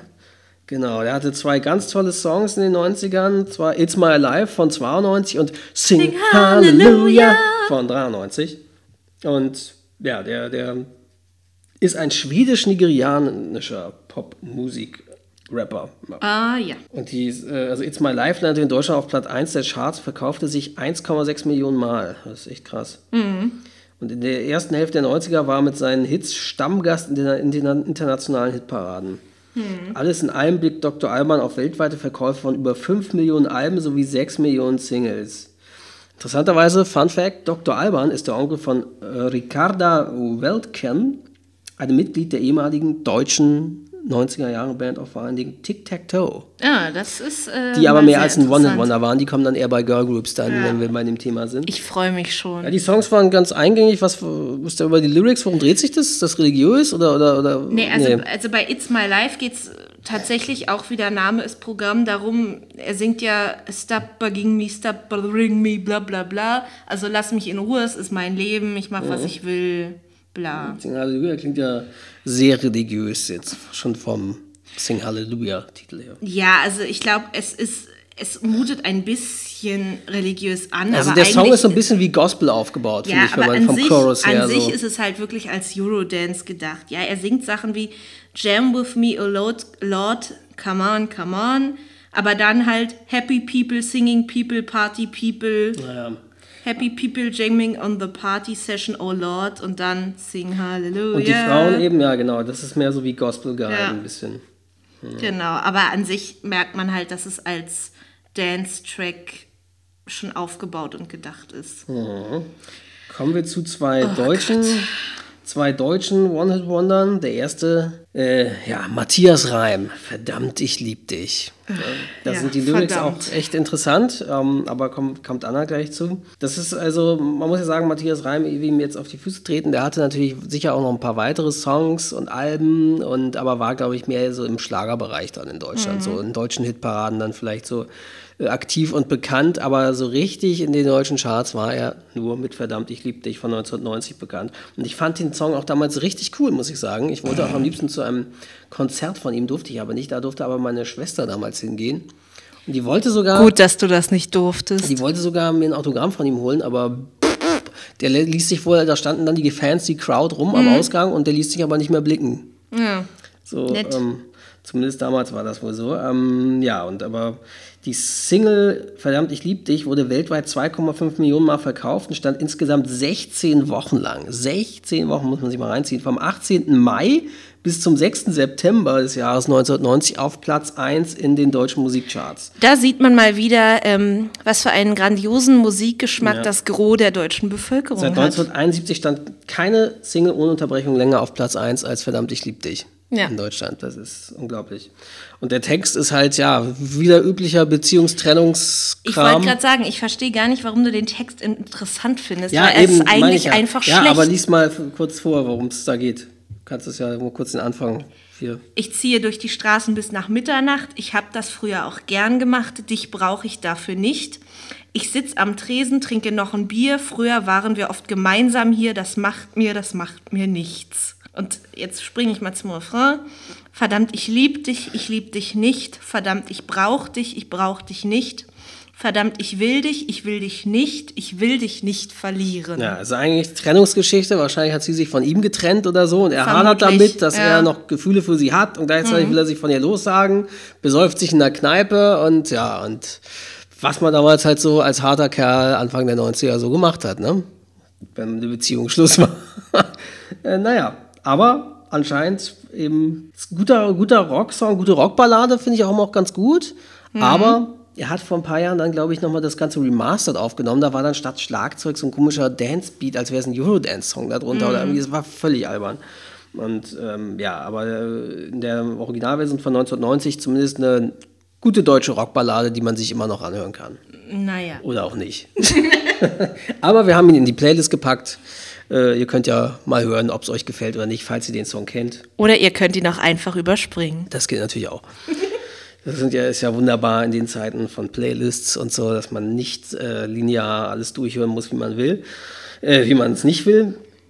Der zweite, der jetzt ist nämlich auch ein Deutscher, äh, Lou Bega mit Mambo Number 5, yeah. Eigentlich bürgerlich David Lubega. Das Geboren am sein 13. Nachname. April 1975 in München. Ist ein deutscher Latin-Pop-Sänger, der eben durch einen Mambo Number 5 1999, im Sommer 99, war das der mega Sommerhit, und zwar weltweit. Ja, In Deutschland belegte er elf Wochen Platz 1 in den Singlecharts, erreichte zweifachen Platin-Status. Es folgten Platzierungen in der Spitze der Charts in über 20 Ländern. Frankreich, Das Niederlande. Großbritannien, Australien, Kanada, Neuseeland, Finnland, Norwegen, Schweden. Und in den US-amerikanischen Billboard-Charts stieg die Single bis auf Platz 3 immerhin auf. Insgesamt verkaufte sich die Single weltweit über 8 Millionen Mal. Auch das dazugehörige Album erreichte in zahlreichen Ländern Platz 1, in den USA Platz 3 und dreifach Platin. also mich erinnert das äh, wirklich immer an, ja, sage ich mal, meine Kindheit, frühe Schulzeit. Weil ich weiß, wir sind irgendwie im Sommer mit dem, ich glaube mit dem Hort war's Oder war es schon in der Schule? Nee, ich glaube Hort. Jedes Jahr zu so einem komischen Sportfest hingefahren. In einem Stadion irgendwo in Lichtenberg, Weißensee, keine Ahnung. White Lake City. Ja, ganz toll. Ich liebe Weißensee. Zieht da bloß alle hin, es ist wunderschön dort. Und ich weiß, in, den, in dem einen Sommer, ich glaube, da gab es, also bei diesem Fest gab es auch immer Hüpfburgen und frag mich nicht alles was. Und den einen Sommer lief, glaube ich, die ganze Zeit über die Boxen auf diesem Gelände nichts anderes als Mambo Number 5. Und ich muss immer daran denken, wenn ich dieses Lied höre. Dann habe ich eine Hüpfburg vor Augen. Interessant, ja. Aber halt, äh, ich glaube, er hat das, es war so ein halber Cover-Song, weil er da irgendwie Elemente so von so einem alten 50er Jahre Beatbox, Jazz, Ja, sonst wie Song hm. mit reincoverte in Samples. Ja, aber ich glaube, danach hatte er wirklich kaum noch bekannte Hits. Er hatte da noch einen zweiten, den man auch in Deutschland ein bisschen hörte, der aber eigentlich komplett ähnlich war wie Mambo Number 5. Und das war's. So, der war dann auch, glaube ich, vielleicht auch als Soundtrack im Abspann von manchen Filmen verwendet und so. In meinen USA auch bekannt. Interessanterweise verbinde ich damit noch eine andere Sache und zwar, ich weiß gar nicht, war das noch ein 90er Computerspiel oder eher- ich glaube eher Anfang 2000er, 2000, 2001, das äh, Strategiespiel oder Aufbausimulation äh, Tropico, wo du eine in der Bananenrepublik eine Diktatur äh, ja, führen musst, leiten musst, kannst sie eben steuern. Und da konnte man am Anfang ein Charakterprofil erstellen. Es gab natürlich auch vorgefertigte Charakterprofile, nämlich ja, Fidel Castro und, und, und solche. Und äh, einer davon war Lou Bega. der da ein Foto von ihm war, mit gewissen Eigenschaften wie Entertainment-Faktor, als ganz viele Touristen dann in die Bananenrepublik kommen, konntest du halt quasi als Präsident, El Presidente Lubega spielen. Ähm, und weil sie haben nämlich, glaube ich, in, im Abspann oder so auch einen Song von ihm verwendet dann Ah, auch ja. von dem. Aber ähm, das war halt ein cooles Spiel und das erinnert mich immer an Lou Bega und Mambo Number 5, dass man ihn Auch als Diktator Anekdote. einer Bananenrepublik verwenden konnte in einem Computerspiel. Ja. Four Blondes, möchtest du dazu was sagen? Ja, eigentlich, was mir dazu mal einfällt zu diesem Lied, ist, sind Ausschnitte des Musikvideos, an das ich mich tatsächlich erinnern mich kann auch. und an diesen riesengroßen Hut. Ja, die Four Blondes hatten eigentlich nur den Hit WhatsApp. WhatsApp von 1993. WhatsApp, Mhm. Ja. sag ich schon. WhatsApp. WhatsApp, WhatsApp, WhatsApp. Social Media geschädigt. Genau, von 1993. Und ich weiß noch, das war auch einer der ersten Songs. Mein Vater hat damals auf MTV oft mal länger mitlaufen lassen, Videokassette. Und da war einer der Songs, dann halt, der da drauf war, war eben dieser. Und äh, die, da sitzt sie, glaube ich, auf einer Schaukel. Und, und schaukelt die ganze Zeit auf irgendeinem Spielplatz. Und, und äh, ja, also ich fand es damals eher schräg und auch Ja. den Gesang nicht so toll. Also für ein Kind in meinem Alter, ich war damals eben neun Jahre alt, äh, war das jetzt kein großer Ja. Hit. Aber die hatten tatsächlich auch wirklich nur dieses eine Lied, was ich auch Hammer. wirklich ganz gut finde. Ähm, was mit dem Perry? Rest der Band passiert ist, weiß man anscheinend nicht so richtig. Die sind Ja, die eine anscheinend ist gestorben verschwunden. an Drogen. Ah, okay. das eine ist anscheinend, die, äh, die haben vor, ich habe gelesen in Wikipedia, bevor die ihr erstes Album aufnehmen konnten, musste die Drummerin ausgetauscht werden. äh, und die starb dann 97 an einer Überdosis. Auweia. Auch herrlich. Ja, Aber jedenfalls Linda Perry, die, die Sängerin, ähm, genau, die ja, die äh, produziert äh, noch schreibt Lieder für erfolgreich. Pink und Christina Aguilera. Unter und sowas, anderem. Also das, damit ist sie im Hintergrund eben als Musikerin eigentlich doch noch sehr aktiv und bekannt, aber als eigenständige Sängerin oder Band hatten sie wirklich nur diesen Song und das war's. The Worth, Bittersweet Symphony von 1997. The Worth ist eine englische Band aus Greater Manchester, zu den bedeutendsten Vertretern des Britpops der 90er Jahre, aber trotzdem hatten sie weltweit eigentlich nur diesen einen Hit, Bittersweet Ja. Symphony von 1997. Und äh, der wurde auch ein bisschen mit bekannt durch den Film Eiskalte Engel, der in Ah, den 90ern ja. erschien, mit Sarah Michelle Gellar und Ryan Phillippe und so. Da- Stimmt, den hast du mir Genau, irgendwann da war mal der halt im Soundtrack ganz krass dabei. Der war eigentlich ziemlich cool damals, der Film. Und der Song war eigentlich cooler Rocksong, bekannt eben mit der, mit der Geige da, die da ist Mhm. da, die da fiedelt. Ähm, Das macht so dieses Bittersweet Symphony aus. So. Genau. Und ja, hört es euch an, ist ein cooler Song, aber ja, auch die Band auch immer, auch, muss man sagen, eigentlich auch vielseitig, aber hat eben nur diesen einen großen Erfolg gehabt, vor allem in Deutschland. Also ich glaube, in Großbritannien wird es ja eben einfach nochmal viel bekannter sein, hat da wahrscheinlich regional noch mehr Hits gehabt, Mhm. international, aber nur Bittersweet Symphony. Jetzt kommen wir wieder Trash. zu einem äh, ja, ganz Bereich tollen Trash, Lied genau. mit auch grandiosen Lyrics. Fantastisch. Und zwar die dänische Sängerin Sunny Charlotte Carlson alias Wickfield. Die, glaube ich, auch heute noch, immer noch, wenn sie irgendwo auftritt, äh, wahrscheinlich auf irgendwelchen 90s-Partys, äh, ähm, mit dem Song Saturday Night von 1994. Saturday Night. Genau. Und die hat so eine ziemlich schräge Stimme und das Ja. ist klassisch Eurodance und Ja. der Song war damals sehr bekannt und sehr schräg und poppig so. Äh, Ja, also ich war damals einfach ein Hit, aber der zweite, das klang eigentlich alles identisch wie Saturday Night. Aber gut, viel klang nun mal in den 90ern. Eurodance Ja. klang halt vieles auch sehr aber gleich. da ich, dass ich halt auch keine tolle Sängerin war oder so, äh, Mhm. die Stimme so ein bisschen schräg eher war, ja, fand ich, war das halt, ja, halt, konnte die sich einfach nicht groß halten. Ich weiß nicht, sie hat auch unter anderem Namen Tonträger veröffentlicht, Mhm. in, in, also zumindest in Dänemark. Vielleicht ist sie da anders, singt anders, macht andere Musikrichtungen. Das weiß ich jetzt nicht. Äh, Vielleicht tut man ihr da Unrecht in dem Sinne oder sie, dass das eben Wickfield nur diese eine Eurodance-Phase war. Aber das war eben ihr bekanntes Ding, Saturday Night. Das war, auch das Video war, glaube ich, völlig schräg mit, mit, mit so bunt und, und äh, Animationen mit drin oder so. Also das Video werden wir, glaube ich, wenn ich es finde, auf YouTube auch in die Playlist auf YouTube packen. Das hat auf jeden Fall trashigen Unterhaltungswert. Ja. Auch wenn man, äh, ich zitiere mal kurz aus äh, den Lyrics. Da, ba, da, dann, die, die, die, da, nie, da, na, na, na, be my baby. Äh, ja, geil. auch tiefschürfende, sehr tolle Lyrics. Also wenn man Die dagegen, gehen mitten ins Herz. ja, wenn man dagegen bedenkt, hier die Google Dolls mit Johnny Washnick, der als Songwriter im äh, Hall of Fame geehrt wurde wegen den Lyrics und dann hast du aber in den 90ern echt solche Sachen auch gehabt, Ja. die mega Erfolg hatten, obwohl sie wirklich richtig, ja, also in Sachen Lyrics oder so Mhm. völlig simpel waren und eigentlich ist, glaube ich, solche Sachen auch mehr eigentlich nur Zufall, dass sowas ein, ein, zur rechten Zeit kam und dann irgendwie ein Trend loslöste oder ein, ein Hit war, aber jetzt nicht zeitlose Musik ist. Also das lässt sich heute nur noch ach, schwer anhören. Ja. Wir bleiben im skandinavischen Raum Ja. und äh, kommen zu Schwedenpop Oh, und wieder. der Song ging mir damals so auf die Eier. Er geht mir immer noch auf die Nerven. Ich finde ihn ganz äh, scheußlich. Und zwar reden wir von Emilia Rydberg, kurz Emilia, mit dem Titel Big Big World. Von 1998. Der lief rauf und runter. Ich glaube vor allem im Herbst oder Winter zur Weihnachtszeit oder so. Das war so eine melancholische. Ach. Aber der, der, der war auch so beliebt bei den Mädchen unserer Klasse damals. Ich weiß noch, die haben den alle. Oh, das war, das war richtig wie so ein Virus, dieser Song. Also Ja. der war, ja, und die ist halt eine. Ähm, Ja. Die ist jedenfalls eine schwedische Sängerin äthiopischer Abstammung. Und dieser Song Big Big World wurde 1998 einfach zum Welthit und über, verkaufte sich über 4 Millionen Mal. Und danach war sie aber weg vom Fenster, zumindest hierzulande. Ja, sie hatte, interessant. Ja, ja sie Ja. hatte nämlich noch eine weitere Single und zwar hatte sie ein Duett mit dem deutschen äh, Star Olli P. Zu dem wir gleich auch nochmal Genau, kommen werden. genau. Ja, und das. Äh, Aber ach, sie hatte dann noch Singles und zweites Album, die waren immerhin in Schweden noch erfolgreich. ah, So, okay, also naja, immerhin. das hat man ja oft noch. Aber sie war halt auch, und das, da kommen wir wieder zu, diese berühmte Show. Äh, 2004 trat sie in der Pro7-Show Comeback, die, große, große Chance, Chance. auf, zusammen mit Coolio und Limal und Hathaway. Und wie sie, also das, da musste sie halt in dieser Comeback-Show teilnehmen. Mhm. Äh, und sie erschied dann aber wohl vorzeitig aus und belegte deswegen nur den fünften Platz, weil sie eine Gallenstein-Operation hatte zu der Zeit. Ja. ja, und in dem Lied geht es ja. Ich ähm, würde sagen, die große Chance hast du verpasst damit. Ja. Schade, ja. Und in dem Lied geht es äh, darum, dass sie halt ein großes Mädchen ist. Und es ist äh, kein großes Ding, wenn äh, du, also der Typ, zu dem sie singt, sie verlässt. Geil.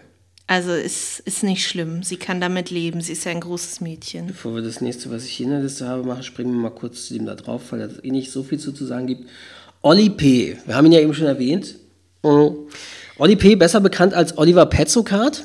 Großer Star in den 90ern. Also ich weiß nicht, wie du warst da ja wahrscheinlich noch zu Ich jung, um zu das zu jung, sehen. ja. Ich habe, äh, das war nämlich meine Phase von GZSZ. Hm. So, also es gab ja wirklich so eine Zeit auch, wo du als auch als äh, jugendlicher Teenager, also auch als Junge dich nicht schämen musstest, dass du die Soap GZSZ gucken geguckt Mhm. hast. Und das war diese Zeit um äh, 97, 98 so rum. Da guckte ich auch GZSZ, wie viele andere aus unserer Klasse auch damals. Mhm. Und äh, ja, ich weiß noch auch, ich weiß sogar noch, wie Oliver Petzokat damals eingeführt wurde, äh, seine Figur in der Serie. Und ähm, ja, der, das, man sieht es eben auch an Natalie Imbruglia und so, dass das war wohl gang und gäbe, dass man erfolgreiche Soap-Sternchen dazu bringen wollte, hey, ihr seid so beliebt bei vielen Teenagers, macht doch mal eine Single, macht doch mal eine Auskopplung, macht doch mal einen Song. Und dazu muss man aber sagen, Olli P. hat äh, gecovert den Song von Herbert Grönemeyer Flugzeuge im Bauch. 1998. Das war auch ein echter Hit in Deutschland. Leider. Und äh, ja, dazu muss man aber sagen, ich, äh, er, er hat nicht gesungen. Also gesungen hat eine Frau Nee. im Hintergrund und man hörte äh, gleichzeitig als Sample den, den, das Getreller noch das Original Grönemeyer. von Grönemeyer. Und, äh, aber er selbst hatte nur so Sprechgesang, so Hip-Hop-artig drin. Ja. Und äh, Also Gesang kann man es Ja. ja gar nicht nennen. ich glaube, er hatte danach noch eine weitere Single. Und ja, siehe auch eben dieses Duett mit, mit äh, Emilia wohl. Und aber ja, also als Sänger ist er jetzt nicht großartig. Aber er wurde dann eben noch weiter als Schauspieler und vor allem auch Moderator auch bekannt, hat viel moderiert, auch im deutschen Fernsehen. Und tritt heute eben auch, das muss man ja sagen, sehr selbstironisch oft beim Neo-Magazin auf, in irgendwelchen Rollen, auch im 90s-Video von Böhmermann, in der 90er-Jahre-Hymne ähm, sehr selbstironisch und ich glaube, er sieht das wahrscheinlich auch, nehme ich mal an, auch nicht selbst als großen Sängererfolg jetzt Ja. diese Zeit. Das war einfach mehr seinem Fame-Status bei gute Zeiten, schlechte Zeiten geschuldigt und ist jetzt nicht, weil das so ein toller Song gewesen wäre. Äh, wir haben ihn trotzdem mal in die Play Playlist gepackt. Ähm, ja, es ist halt so eine der Auswüchse der 90er, dass da eben alte Songs von äh, Sängern wie Grönemeyer gecovert wurden, wo man, man da sagen muss, Grönemeyer hätte ja auch dagegen sein können. Hat ja immerhin denen die Lizenz gegeben. Wahrscheinlich, es gibt ja auch immer gutes Geld, sowas. Also, aber ja, Flugzeuge im Bauch war halt auch so ein Ding, auf das dann alle Mädchen standen, 98, da haben Ja, sie alle, klar. dem Olli P. das waren sie alle richtig, ja, scharf drauf. Ja, kommen wir wieder zu ähm, Right Set Fred, ja. genau. qualitativ hochwertiger Ja. Musik, nämlich zur Band Right, Set Set Fred mit den grandiosen Titeln I'm Too Sexy und Don't Talk, Just Kiss. Genau, beide von 1991 und ich glaube, das ist auch das Einzige, womit sie so richtig bekannt wurden, die beiden Songs. Die verkauften sich weltweit über drei Millionen Mal. Großbritannien war es bis auf Platz zwei, in den USA waren sie sogar damit auf Platz eins. Und damit schrieben sie sogar Geschichte, denn seit den Beatles war es keiner britischen Band gelungen, drei Wochen in Folge auf Platz eins der amerikanischen Charts mit einer Debütsingle zu belegen. Ähm, ja, und diese beiden Songs, die sind, also die sind, die Musik ist gekennzeichnet durch Dancefloor-Rhythmen und anzügliche Texte. Ja, Da, äh, äh, äh, zitier mal draus. hat, wollte ich eigentlich gar nicht, so. weil mir das zu dämlich ist. Warte mal. I'm too sexy for my cat. Das geht ja schon mal wollte ich los. jetzt nicht. I'm too sexy for my shirt, too sexy for my shirt, so sexy it hurts. I'm too sexy for Milan, too sexy for Milan, New York and Japan. Damit sind die Modemessen gemeint. War es nicht irgendwo mit der Katze oder habe ich das? Doch, hier, da. Nee, K. Da, nee, K. too sexy. Jetzt. Dann hat es wahrscheinlich irgendeine. Hier. Doch, da. I'm too sexy for my cat, too sexy for my cat, poor pussy, poor pussy cat. Ja. Und zwar wurde dieser Song, und das kommen wir jetzt, da passt nämlich diese, diese Lyrics-Phase zu, der wurde genommen, um damals, ich glaube, es war Kabel 1 oder Sat 1, ich weiß nicht mehr, als Alf-Wiederholung begann, wurde das beworben mit diesem Song. Du sagst Alf, wie er hinter der Katze Lucky herrennt und währenddessen spielte I'm Too Sexy for My Cat.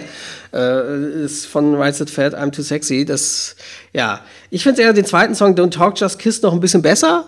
Ist, glaube ich, sogar ein Duett mit irgendeiner Sängerin. Aber letztlich, die sind dann wieder in der Versenkung völlig verschwunden. Ist halt wirklich so ein, ja, Dancefloor-Gedöns. Ja. Die beide, die glaube sie, diese Brüder da, Right Set Fat, die sehen auch aus wie Meister Propper. So, zwei Glatzköpfe, muskelbepackte Glatzköpfe. Äh, ja, dann auch 90er, klassischer 90er, eigentlich auch eher Trash, würde man, glaube ich, sagen. Aber man muss sagen, ist er immerhin viele für Menschen mit Behinderung immerhin was getan hat. Das war 1995 wer? Scatman John. Genau, mit dem tollen Song. Scatman. Scatman, genau, in Klammern Ski, Bar, Bob, Bar, Dop, Bob. Da sind wir bei, bei diesen komplexen Lyrics. Scatman. Genau, und dann hatte er 1995 auch noch mal einen zweiten Song, der auch noch sehr bekannt war. Zweiter Hit, Scatman's World. Dann, das war's. So, dann äh, Scatman John, das muss man dazu sagen, war eben, siehe, war Stotterer. Und äh, hat eben so immerhin so was für die Behinderten-Community getan. Hey, ein Stotterer kann auch ein Musikvideo und kann auch singen und kann bekannt werden dadurch, sowas. Und sein Markenzeichen waren Schlapphut und Schnauzer. Und die, äh, ja, und äh, Scatman John mischte dabei Scat-Gesang, also dieses leichte Stottern dabei, mit Europop und Eurodance. Und der Ja. verkauft damit über 20 Millionen Platten. Ja, das kam halt damals an. Ich glaube ja, sein Sohn, der spielt ja mit in, letzter, in der zweiten Staffel der tollen Netflix-Serie Master of None, die wirklich sehr, sehr schön ist. Da er, war auf dem Hochhausdach waren sie auch da und haben, hey, ich bin der Sohn von, von Scatman John. Ach, ja. Oder so war es, glaube ich. Ich weiß nicht, ob das ein Joke war oder ob der wirklich der Sohn von Scatman John war, aber ich glaube, wahrscheinlich war das so. Und der starb, glaube ich, 1999 an Lungenkrebs tatsächlich ei, ei. wiederum. Ja. Jetzt Warnung vor dem Rauchen, sage ich nur. Ne?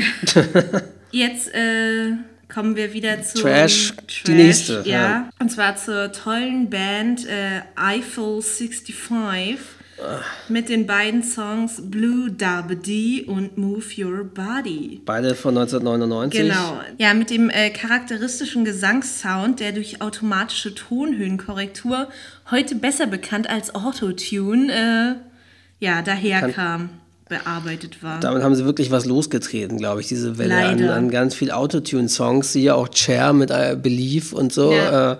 Da so äh, Autotune und auch gerade auch in den 2000ern wurde das dann ja richtig Mhm. groß. Weil sie diesen Trend damit hatten, dieses leicht eierige, also das war echt komisch. Und dieser Song, ja, der belebte Blue Dabedi, Dabedai, Dabedi, Dabedai, Dabedai, auch ein toller Text, tolle Lyrics wieder. Aber das Schlimmste an diesem Lied ist ja eigentlich das Musikvideo. Ja, die werden wir auch reinpacken. Ich glaube, es war sogar in beiden Musikvideos so, dass du da irgend so ein komisches blaues Alien, mhm. blauen Außerirdischen, da irgendwie im UFO rumtanzen, fliegen siehst oder so. Mit der besten 90er Jahre Computertechnik. Ja, das war also richtig tolle 3D-Animation und äh, wegweisend. Ja, wer überhaupt weiß, nicht kantig oder klobig. Also wer weiß, wer das gemacht hat, ja. Naja, aber die waren trotzdem immerhin mit diesen Songs extrem bekannt. Ab August 1999 waren sie mit Blue für neun Wochen auf Platz 1 in Deutschland. In Großbritannien auf für drei Wochen und dann sogar äh, nahm eine New Yorker Radiostation den Song auf und verhalf damit der Band auch in den USA zum Durchbruch. Und in den Billboard-Charts in den USA stieg die Single bis auf Platz 6. Auch die Nachfolgesingle Move Your Body, Everybody. Move Your Body. Ja, voll geil. Erreichte auch die internationale Top 10 und danach weg. Mhm. Ja, zum Glück. Also wie gesagt, das ist, war irgendwie Fun, war damals ganz cool, muss ich auch sagen. Das fanden wir alle lustig und cool als Teenager, mhm. aber ja, es war halt wirklich Dual Dance Trash, typisch der 90er so. Der so, letzte, ja. Der letzte Song für heute Genau. Wir werden auf jeden Fall auch eine zweite Ausgabe machen, ja. sicherlich zu One It Wonders. Wir haben noch ein paar mehr so auf der Liste, auf dem Zettel, die man machen kann. Aber der letzte für heute soll sein Gangsters Paradise von 1995 von Coolio. Ähm, Bekannt durch einen Film? Ja, der, und zwar äh, war das nämlich die, das auf dem Soundtrack zum Film Dangerous Minds mit Michelle Pfeiffer. Und wenn ich mich erinnere, dann war das so, ein, so ein Film der Thematik. Sie war Lehrerin an einer Highschool und es dreht sich dann natürlich um ja, Bandenkrieg, Drogen. Also Ghetto, Ghetto-Schule wahrscheinlich. Ghetto richtig nicht, aber mhm. auch in der normalen Highschool irgendwie Problemkinder, sozialer Brennpunkt, mhm. ja, irgendwie sowas, Mobbing, keine Ahnung. Also, und dass da eben dann auch mit Drogen und Waffen wahrscheinlich gedealt wurde und so. Und das war halt dieser Song. Mhm. Und ja, und ähm, es war aber auch, glaube ich, er ließ sich genau äh, für die Melodie ließ sich Coolio von Stevie Wonders Single Pastime Paradise aus dem Album Songs in the Key of My Life inspirieren, mhm. aus der er auch einige Soundsamples dafür verwendete. Ansonsten war Coolio auch als Schauspieler bekannt. Er spielte zum Beispiel in Serien äh, in den 90ern mit Space 2036, äh, 2063, Allein gegen die Zukunft, das weiß ich noch, und zwar die Folge Eine Kugel für den Rapper. Da ging es ah. darum, dass da irgendwie der Rapper äh, erschossen wird oder so. Und er spielte sich, glaube ich, selbst oder, oder er spielte jemanden, der wie er selbst sein sollte.